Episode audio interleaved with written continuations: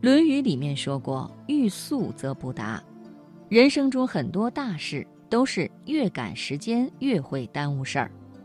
很多时候，你的赶时间会导致有了速度，没了深度，没了质量，没了热情和匠人之心。试着慢下来，你会发现，其实你并没有失去什么。时间不是节省出来的，也不是追赶出来的。时间一直以自己的节奏走着，该变的是你的内心。今晚我就给朋友们带来一篇文章。赶时间的人永远没时间，摘自文苑感悟。我有个好朋友，总是特别忙，想约他出去吃饭，他总是说：“哎呀，我赶稿子呢，等我写完吧。”要不就是赶方案呢，下次吧。每次聊天总是匆匆忙忙，总觉得他有做不完的事儿，赶不完的场。他经常跟大家聚会到一半就着急的走了。说赶时间呢，他在赶什么时间，我们都不知道。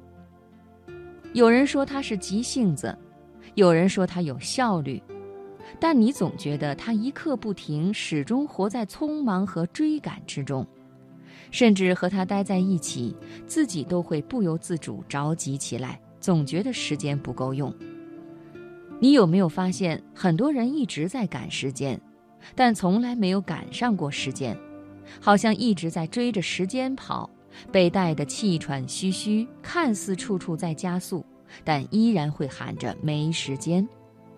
他们像是被按下了快进键，干什么事情都很急。有人说这是现代社会的弊端，科技让我们的生活变快，快到已经成为了一种习惯，让人慢不下来，一慢下来就会焦虑。在网上看视频，我们不停地快进；去银行办事排队，总是觉得其他队伍走得更快，然后开始烦躁。看一本书，恨不得前一分钟看第一页，下一分钟就跳到最后一页。以前发短信等回复等很久都不会生气，甚至还带着期待；现在发微信没有秒回就觉得对方不爱自己。很多人自诩自己是有紧迫感的人，常常给所有事情规定截止时间，比如多少岁之前该结婚，多少岁之前要事业有成，多少岁之前要孩子，多少岁之前要去过多少地方。但是你急急忙忙地完成一份方案，它的质量会比你深思熟虑、多次修改的好吗？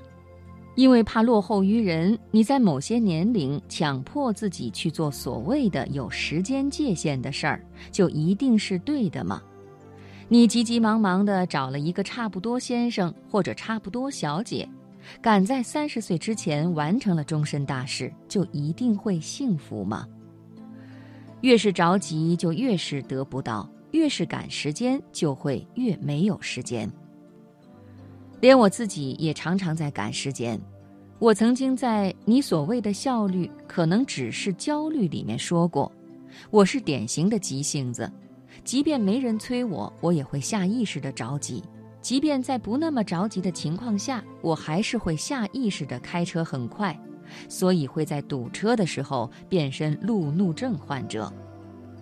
后来我发现这样的生活方式一点都不快乐。